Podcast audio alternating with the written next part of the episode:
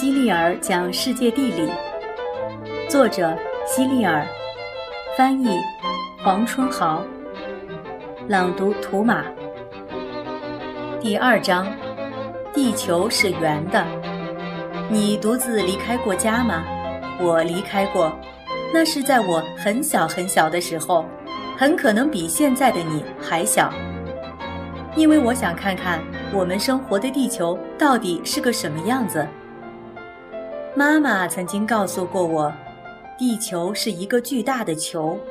假如我一刻不停地往前走，就是沿着鼻子的方向不停地走，总有一天会回到出发的地方。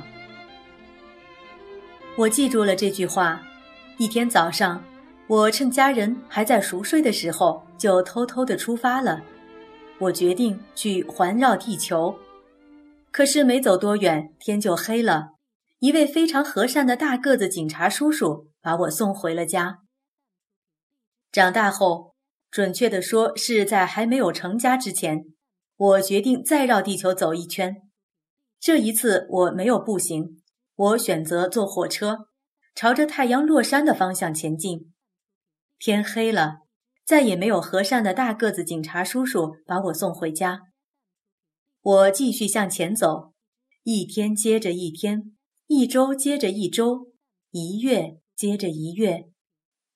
有时候坐火车，有时候乘轮船，有时候搭汽车，有时候还坐在动物的背上。我坚持向着太阳落山的方向，通常被人们称为西的方向前进。宽广的田地、茂密的森林、宁静的小镇、繁华的都市，都留下了我的足迹。桥梁、高山、山洞都留下了我的身影。后来，我走到一个大洋边上，然后坐船渡过了这个大洋，登上了另一块大陆。在这片陌生的土地上，到处都是穿着奇怪衣服的人，他们住在稀奇古怪的房子里，说着我听不懂的话。我还看到了很多从未见过的动物和植物。我又朝着原来的方向走，又渡过了另一个大洋，最后我真的回到了出发的地方。因此，我确信地球是圆的，因为我曾经绕着它走了一圈。但它不像个网球，更像一个鸡蛋，扁扁的、胖胖的。地球太大了，所以我们根本就看不出来它是一个球。我差不多用了半年的时间来环绕地球，这的确是一段很长的时间，因为路程实在太远了，已经超过了四万千米。也有人用很少的时间就环绕了地球一周，比如乘坐格拉夫齐柏林号飞艇环绕地球一周只需二十一天。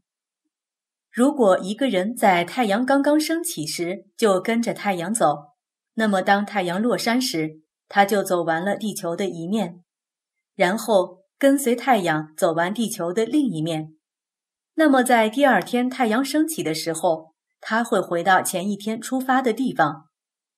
很显然，他在一天内围绕地球走了一圈。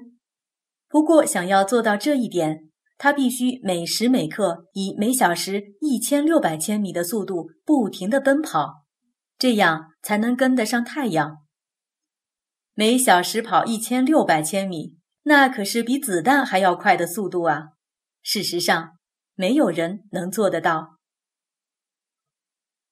你可能知道，围绕在地球外面的是大气层，它把地球上所有的物体都包裹了起来，就像大海里的水把海里所有的东西都包起来一样。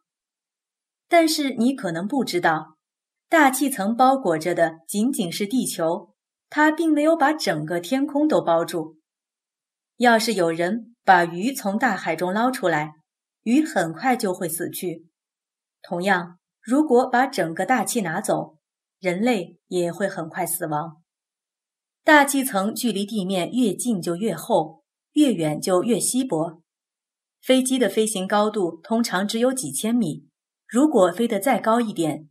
稀薄的大气就支撑不起飞机的重量了。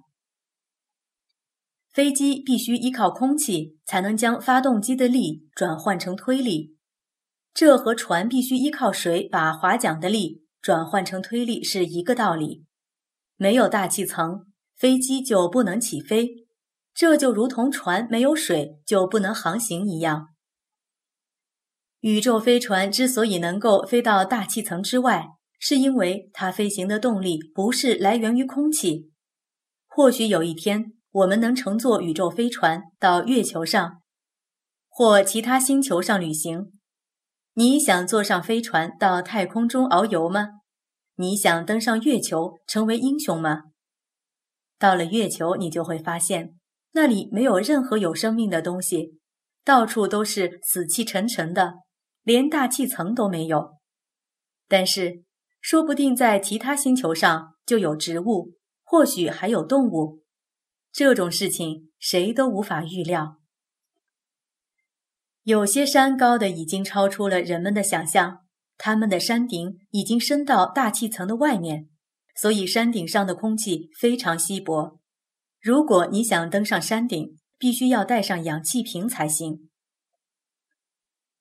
也许你觉得自己能看到空气，事实上，你看到的只不过是烟或云，不是空气。